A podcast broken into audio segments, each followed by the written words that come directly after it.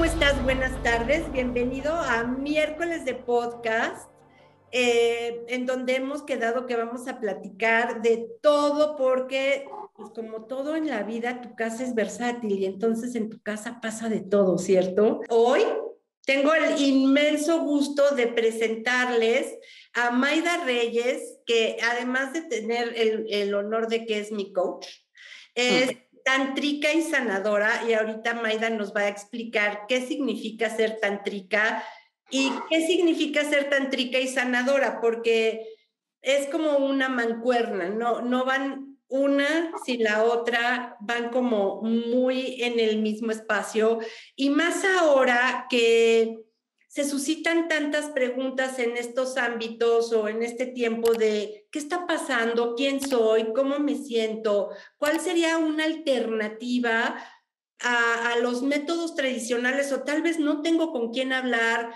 o tal vez esto aplica idéntico para hombres o mujeres, ¿no? O tal vez decir, necesito un espacio seguro para entender cómo, cómo me siento, cómo puedo resolver esta situación probablemente de una manera que no sea la terapia tradicional, sino que toque más todos estos espacios, y vamos a utilizar la palabra sagrado, nos permiten salir adelante para poder sanar.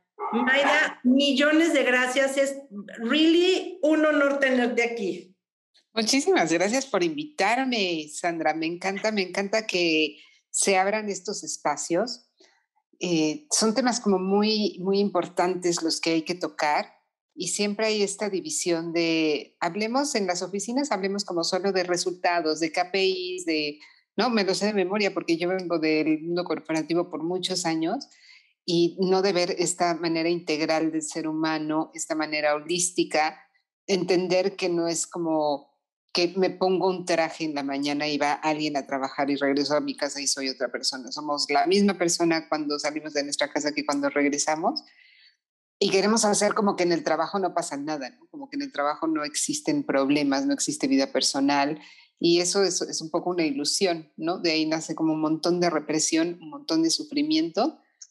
Y como tú lo dices, hay que buscar como otras alternativas que pueden resultar como muy fascinantes yo lo encontré en el Tantra, que curiosamente son justo prácticas ancestrales que hemos dejado de hacer, pero que sí nos reportan un gran beneficio en nuestro estado de ánimo, en nuestro estilo de vida, en nuestra manera de relacionarnos, primero con nosotros y luego con los demás.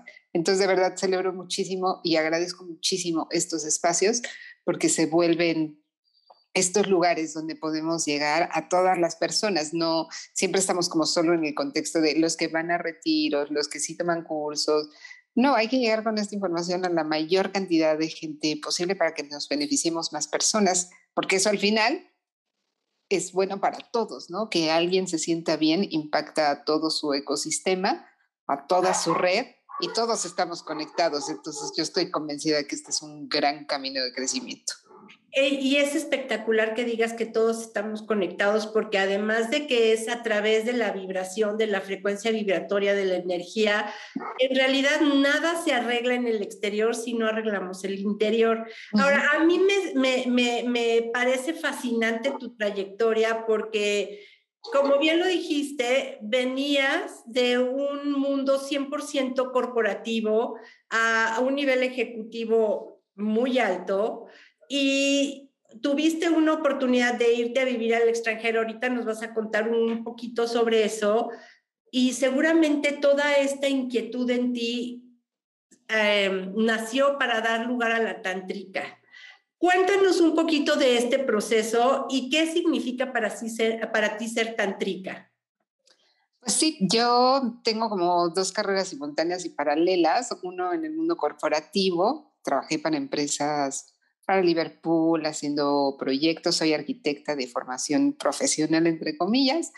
Eh, fui directora de construcción y diseño de Starbucks cuando abrió operaciones en México, siempre como muy tirada hacia el retail. Tuve la oportunidad de trabajar con Cinépolis, irme con ellos como expatriada para abrir operaciones en India, que fue como toda una experiencia inmensa.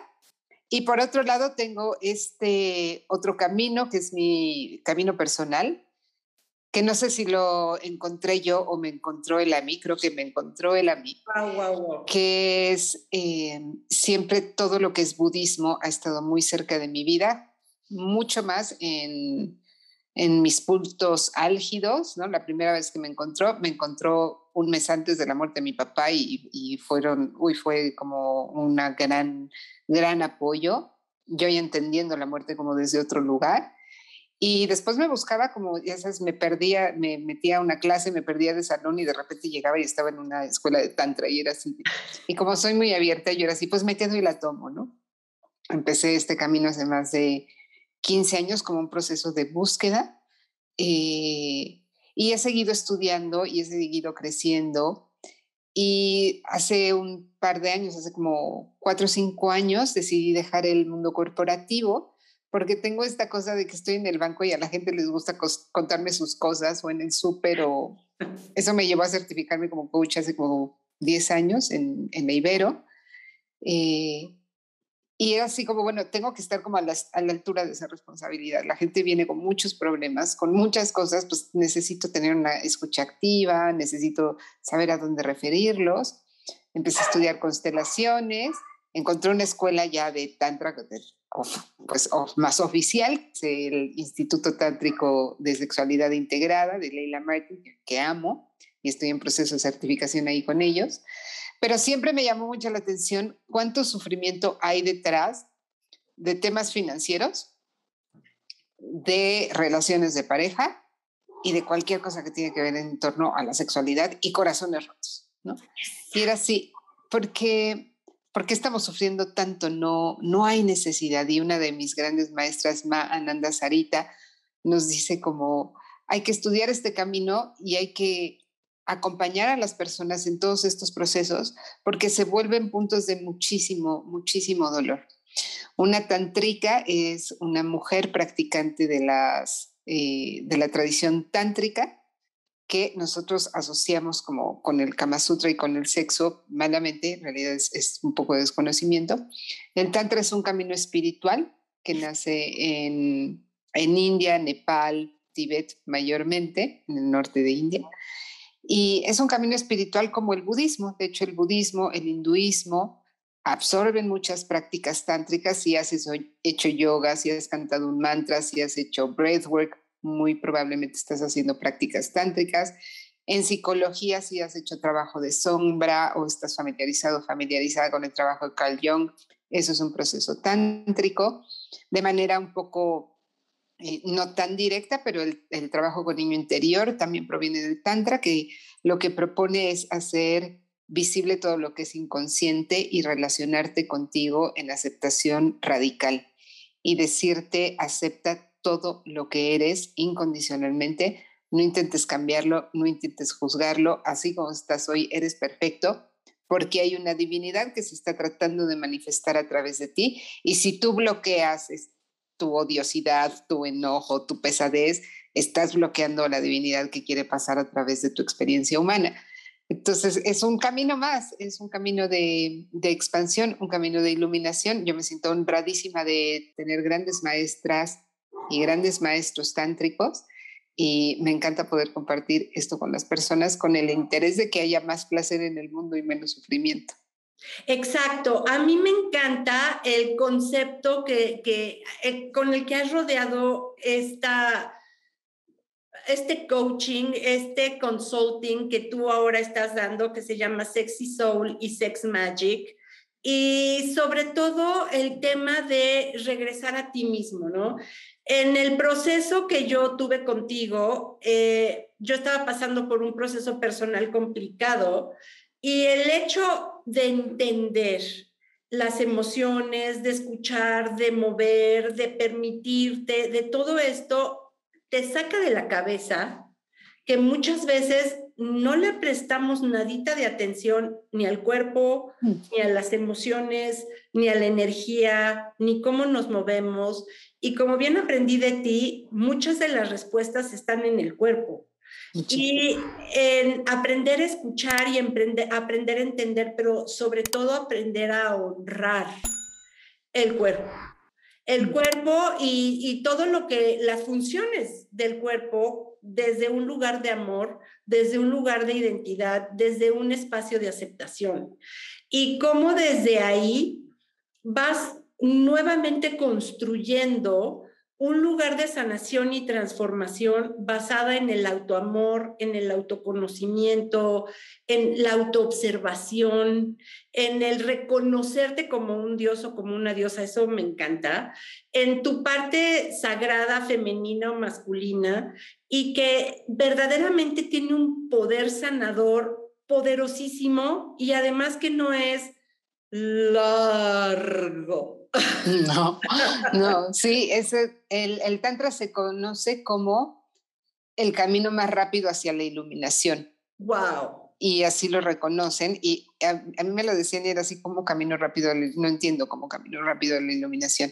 Y ya que haces tus prácticas, te quedas así, ah, sí era el camino más rápido a la iluminación. Lo que yo haría en un año meditando sentada en atención fija, en una práctica tántrica lo puedo alcanzar en los primeros cinco minutos, ni siquiera me tengo que esperar como tanto. ¿Qué tiene? ¿Por qué es como tan potente? ¿Por qué es tan poderoso? ¿Y por qué es tan rápido? Porque es un camino que no, no pelea. Wow. Te dice, es un camino de aceptación radical que te dice todo lo que hay, como es, aceptan.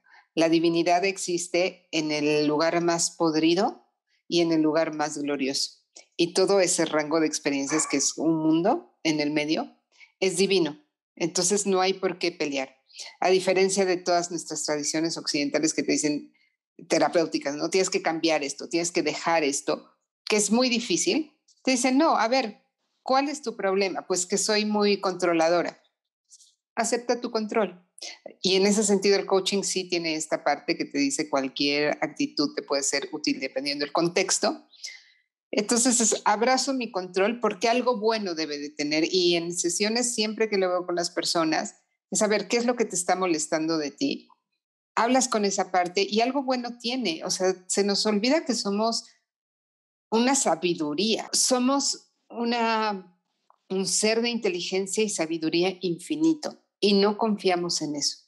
Entonces el Tantra lo que te dice es regresa a tu confianza original, acuérdate de dónde vienes pero no en, esta forma como abstracta. Te repito, en una de sus prácticas y es así como, ah, ya lo vi, sí, la divinidad, pero la sentí, no me la platicaron, no la medité, la sentí en mi cuerpo, es como muy fácil. Y claro, es volver hacia la sabiduría del cuerpo, que la mente tiene otro tipo de sabiduría y es grandiosa. Yo ahora me dicen, como es que ahora estoy mucho en la mente. Está bien, la mente es una gran herramienta también, tampoco la rechaces, la mente tiene esta capacidad de analizar, retener, cambiar, solucionar. El cuerpo tiene esta capacidad de intuir, ¿no?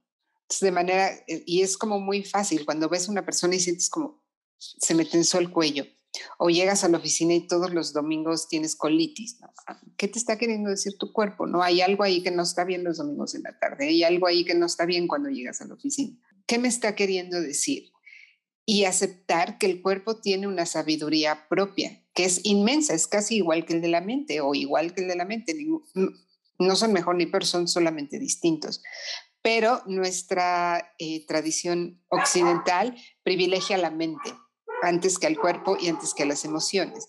Y entonces lo único que haces es te pierdes una tercera, dos terceras partes de la experiencia, estás solo en la mente, ¿no? Entonces te dice como, no a tu parte animal, rechaza todo lo que sea instinto, ¿no? Rechaza todo lo que sea sentimientos, solo lo que sea como de la mente, solo existe la inteligencia emocional. No, existe la inteligencia del corazón también y existe la inteligencia de los instintos del cuerpo, de lo más básico. Y cuando contactas con eso, es una sabiduría tan inmediata, tan nata, que empiezas a sanar y empiezas a moverte de una manera rapidísima en los procesos. Lo y es el feedback que me dan mis clientes también. Es mi experiencia, pero es lo que yo veo en mis clientes. Lo que no he hecho en dos o tres años de terapia, lo hago en una sesión. Y eso es espectacular. Eh, muchas veces lo que no haces en años y en años de terapias de journaling, de escrituras o de incomodidad o de sentirte fatal es, se resuelve en en una sesión o lo, que, lo que yo he encontrado que tiene de maravilloso es que muchas veces en la sesión no lo alcanzas a entender, pero el cuerpo lo empieza a asimilar y te da una respuesta al día siguiente. Y eso, el, el, aprender a estar en contacto contigo, o sea, como con tu, con tu cuerpo, con tu piel, con la persona que eres, con tus ojos, con tu pelo, con tu sexualidad, bien dicho, este, con el aprender el masaje de corazón, ¿no? El, el que me enseñaste de los hombros, ese automáticamente te centra y te baja, porque me encantó lo que dijiste, no se trata de pelear, se trata de sanar, se trata de aceptar. Entonces, si, yo tengo un pensamiento que me, me obsesiona o me... ¿eh? Si lo estoy bloqueando, si lo estoy bloqueando, si lo estoy bloqueando y me estoy peleando con él, es peor, porque ese algo está tratando de decirme. Entonces, en el momento en que yo le abro el espacio para que hable, es cierto, se empiezan a venir todas estas respuestas fantásticas que que finalmente es lo que desbloquea, ¿no? Yo he visto en tus, en tus sesiones el tema de la respiración, el tema de, de, de, poderte expresar también en un tono más alto o gritando, ¿no? Mm. El, el, baile y el aprender a verte a ti mismo frente al espejo como eres. Cuéntanos un poquito más de esto. Bueno, todas son eh, prácticas basadas en el camino tántrico o daoísta, porque también tomo mucho del daoísmo. El masaje de, corazón, por ejemplo, no es tan tántrico, es daoísta. Y que tiene, pues es entrar en contacto de nuevo con el cuerpo, con las sensaciones primero, que, que estamos perdidos, estamos como muy desconectados, ¿no? Me da mucha risa como te pegas y nada más haces como, ay, y sigues y es así, espera, o sea, ¿sabes? Si le pegan a tu coche, le tomas más tiempo, ¿no? Te bajas, lo ves, te fijas, lo observas. Y si tú te pegas y es más, ay, qué tonta, ¿no? Qué tonto. O, o, ya, ni siquiera sobarte, revisarte si estás bien. El contacto que tenemos con nuestro cuerpo es de agresión, de negación. Estás gorda, estás canosa, estás celulitis, estás arrugado, eh, mira la lonja, al cuerpo le exigimos muchísimo, lo tratamos pésimamente mal y es nuestro templo. En Tantra decimos que somos dioses y nuestro cuerpo son los templos que habitamos. Y, esa ya es una relación distinta, ¿no? O sea, ya cuando yo me veo al espejo y me quedo así de esa cosa que estoy viendo, es un templo y soy yo. Y está animado por algo. O sea, y ese algo es, es bastante milagroso, todas las funciones que, que crea mi cuerpo es dejar de tener esta resistencia y a partir de hacer este embodiment, lo digo en inglés porque en español es encarnado y me suena como a uña enterrada, pero en inglés es embodiment, que es más bonito, que es saber habitar tu cuerpo, puedes entonces empezar a sentir mucho más disfrute y placer de cualquier cosa, ¿no? O sea, no, el tantra no está enfocado en un solo placer, está en sintamos el placer sin apegarnos, por un lado, y sin resistirlo que lo que normalmente hacemos es resistir al placer y después nos apegamos. Eh, y después de eso utiliza prácticas que son por medio del sonido.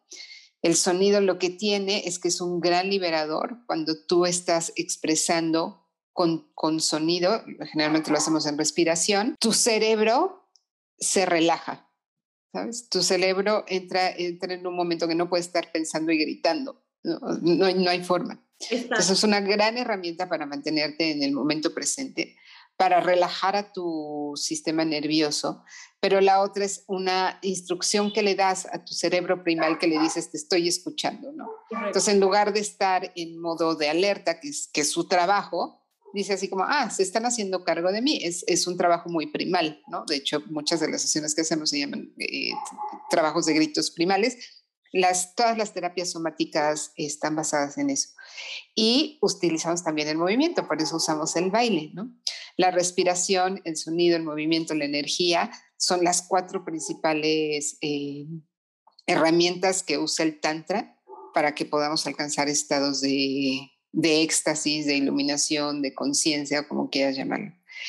Entonces, sí, la invitación es mírate al espejo un día y ve las cosas bonitas que, que, te puedes decir que nunca te dices, ¿no? Siempre ves las cosas feas, esas ya te las sabes. Para, para esta guerra contigo.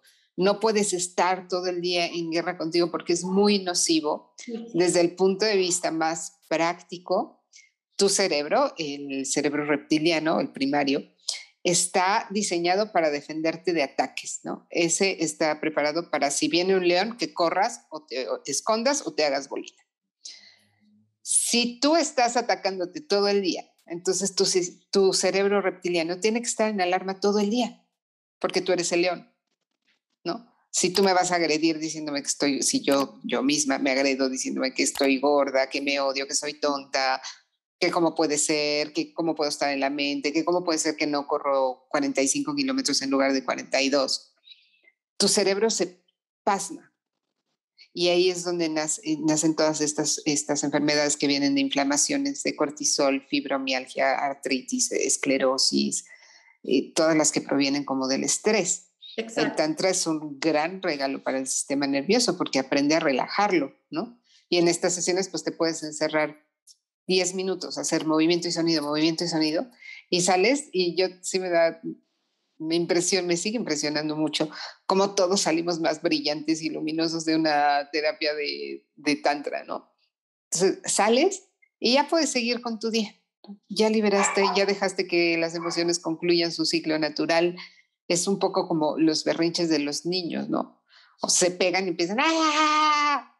Si tú le dices, no llores, cállate, eso va a durar cuatro horas. Si lo dejas solito, va a durar diez minutos. Y ya, va a pasar. No, no va a pasar nada más de que llore cinco minutos, ¿no? Nosotros igual, no va a pasar nada más de que bailemos diez minutos y saquemos emociones, ¿no? Es, es como es resetear tu sistema nervioso, es darle salida a la emoción por medio del cuerpo, de la voz y de la respiración. Exacto, y es interrumpir una serie de pensamientos que solo siguen generando las mismas conexiones neuronales, ¿no? Y que por lo pronto y por lo tanto te generan las mismas respuestas. Y entonces lo estás haciendo desde un lugar de escasez y de falta, ¿no? Ay, es que no tengo esto, ay, es que extraño esto, y es que si esto fuera. Y en el momento en que tú empiezas a mover mente, corazón, respiración, cuerpo, todo, estás empezando a tener también un proceso distinto de neuroplasticidad, en donde empiezas a generar diferentes conexiones y diferentes respuestas. Por eso con la repetición de la respiración, del movimiento y de todo esto, empiezan a disparar diferentes conexiones neuronales que empiezan a generar diferentes caminos en el cerebro. Por eso la respuesta es tan rápida, porque la sensación, la emoción es tan positiva que te, te, te, te, insta a repetirla, repetirla, repetirla, repetirla, porque encontraste una forma de sanación. Y eso también es parte del proceso de autoconocerte, autoexplorarte y la sexualidad, ¿no? es, te vuelves dueño de tu, de tu cuerpo, de tu proceso y de tus sensaciones, en lugar de esperar que vengan de afuera de ti. Sí, esa parte también es como muy linda. El Tantra se sostiene siempre desde la abundancia. Exacto. Y nos dice, no puedes dar nada que no tienes, por un lado, y la otra, todas las experiencias que existen en el universo están a tu alcance, porque eres, estás hecho de la misma materia y sustancia que el, el universo o la divinidad. Entonces, cualquier experiencia que quieras en tu vida, es posible que la tengas eso es importante primero que lo sepas, ¿no? Que no hay carencia nunca. Todas las experiencias que hay en el universo están disponibles para ti, ¿no? Vas, y, tú eliges cuáles quieres. Claro que nosotros no somos como tan conscientes, entonces luego pues, no elegimos como tan bien, pero tú eliges las experiencias que quieres. Eso por un lado es una vastedad enorme, ¿no? O sea, la gama es inmensa, no es naciste solo para esto, puedes hacerlo y ser lo que tú quieras, es es it's up to you. Y por otro lado es, ahora cuando ya, ya lo tienes, lo, lo que vas a hacer es desbordarlo. Eso que desbordas sí lo puedes compartir. Entonces, si quieres tener una relación con una persona, ok, llénate tú de amor. Y cuando tú te llenes de amor, el amor que, que desborda, que sobra, ese se lo puedes entregar a otra persona. Llénate tú de deseo y ese deseo que sobra se lo puedes entregar a otra persona. Pero tiene estrategias muy puntuales que eh, te dicen, bueno, así es como empiezas a llenarte de amor, ¿no?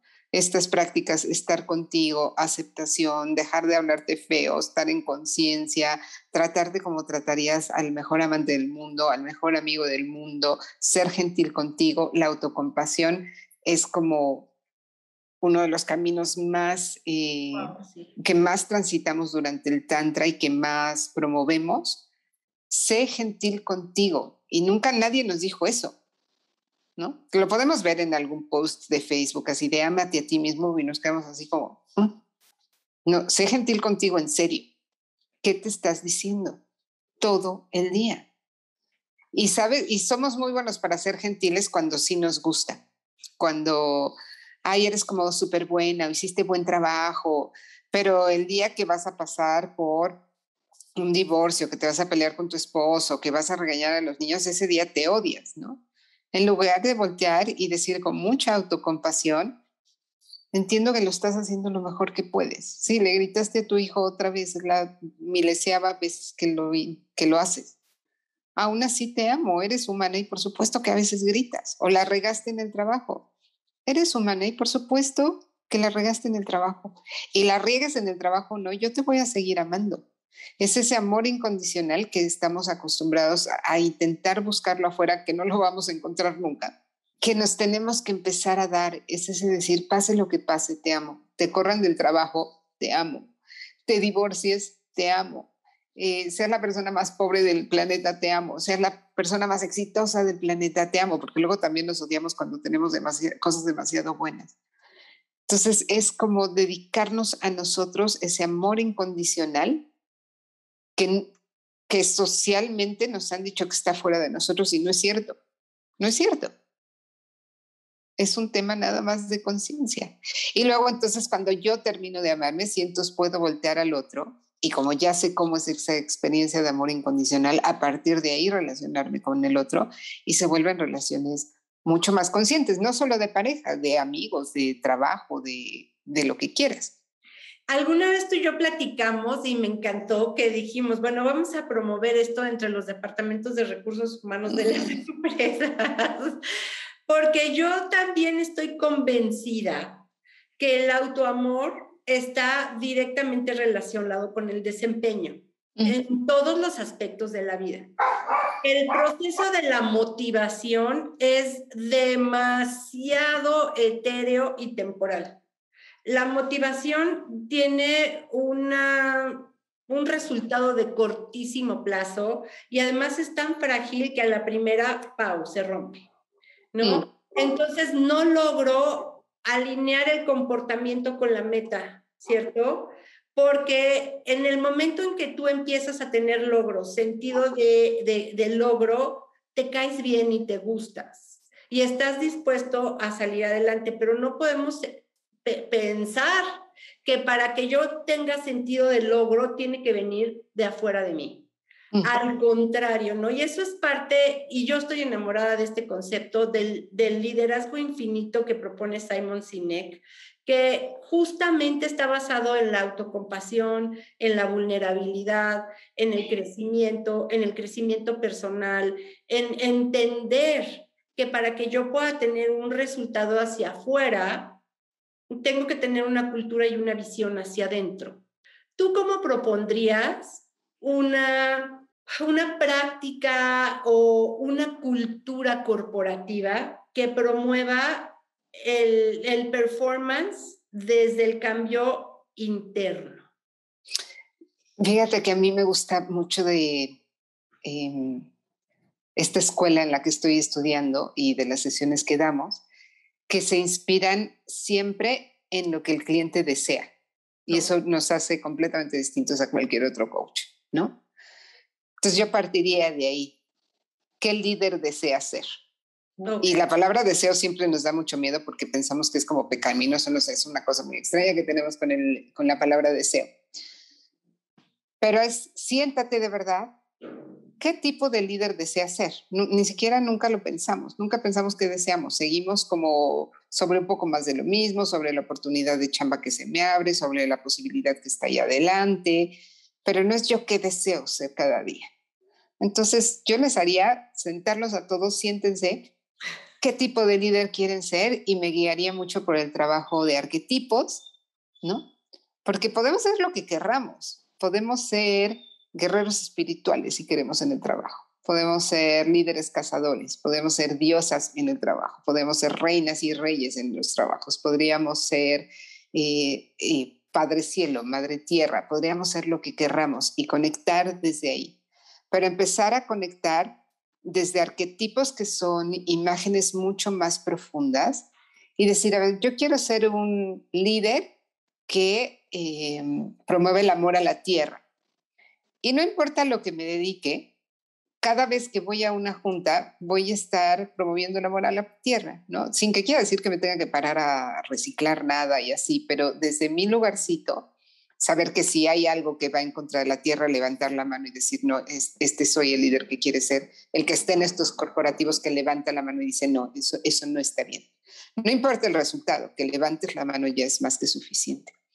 Pero empezar a conectar con líderes mucho más profundos, mucho más trascendentes que el líder capitalista que está ahí para generar dinero y para unos KPIs, y ya no me acuerdo cómo más se llamaban las cosas del balance scorecard porque tengo como, no sé, como amnesia corporativa, pero lo hice muchos años. No nos podemos seguir midiendo por, con dinero. Si no lo entendimos esta pandemia, no entendimos nada. Hay métricas mucho más importantes. ¿Cuál es el impacto que tiene mi empresa en el ecosistema, cuál es el impacto que tiene mi empresa sobre los empleados, cuál es el impacto que tengo yo cada día en las juntas, ¿no? Sabiendo que eh, somos seres humanos que estamos interconectados. Buscar ese liderazgo, primero, qué tipo de líder quiero ser y luego ese líder, cómo se porta, cómo se porta en una junta, cómo se porta si su empleado eh, no, no logra los objetivos, cómo se porta ante una crisis mundial, cómo se porta cuando está todo muy bien y es tiempo de celebrar, ¿no? Antes de que pase, empezar a visualizarlo y hacer estas prácticas de cuerpo. Cada vez que entres a la oficina, imagina que te pones tu corona de reina o tu capa de guerrero o tu, y entrar, ¿no? Como en, en ese estilo de liderazgo, sabiendo que estamos legando un planeta, lo estamos heredando y lo estamos legando, somos responsables de su bienestar, somos responsables de su trascendencia. Lideréate a ti mismo primero, escoge el líder que quieres ser y a partir de ahí preséntate cada día así. Yo he tenido una regla toda mi vida para mantener mi carrera eh, libre de, estuve en puestos que se prestaban mucho a la corrupción o que me ofrecieran muchísimo dinero por contratos, ¿no? Y yo tenía una regla y la sigo teniendo muy clara y me ayudó también para puestos que trabajaba en el gobierno, que todo mi día sea algo que le puedo contar a mis sobrinos. Wow. Sin, me, sin omitir nada. Si no le puedo contar orgullosamente que le grité a una persona, entonces no lo hago. Y creo que ese es como un gran termómetro. Yo porque no tengo hijos, pero si tienes hijos, si no puedes contárselo a tus hijos, haz un trabajo de congruencia, haz un trabajo de coherencia es un trabajo de autoliderazgo, porque luego también estamos acostumbrados, él es un mal jefe, él es... ¿Y tú? ¿No? Sí, está bien, es un mal jefe, muévete si quieres, está bien, no eres un árbol, te puedes mover. Pero tú qué eres? O él es un mal esposo, ok, ¿tú qué eres? Menos los casos de abuso, que eso, que eso sí son temas que se miden aparte. Eh, ¿Tú qué eres? Él es un mal compañero de trabajo, ¿tú qué eres? Él es un mal socio, ¿tú qué eres? Regresar lo mismo, autorresponsabilidad, autorresponsabilidad, autorresponsabilidad. Eso me encantó, estuvo espectacular. Si no, si no puedo tener un día que le pueda contar a mi hijo, a mi sobrino, a... Wow, entonces pues hay algo ahí que no está como paralelo con mi código de ética y mi código interno, ¿no? y mi liderazgo personal. Y mi liderazgo personal, eso está espectacular. Y volvemos al mismo tema todo el crecimiento, todo el performance o el desempeño necesariamente tiene que venir de adentro hacia afuera. Mm. Estuvo espectacular, eso me pudo haber encantado. Mi querida Maida, algo que nos quieras agregar de, de tu experiencia como tantrica, que quieras que cada uno de los que nos están escuchando se lleve. Pues nada, agradecerte muchísimo este espacio. Eh, quédense con esto, quédense con la capacidad de sentir amor incondicional por ustedes mismos, pase lo que pase todos los días. Y cada momento del día repítense, esté como esté, te amo, te amo, verdaderamente te amo. Les va a cambiar la vida. Ay, mil gracias, mil gracias, mil gracias. Gracias. Bye. Bye.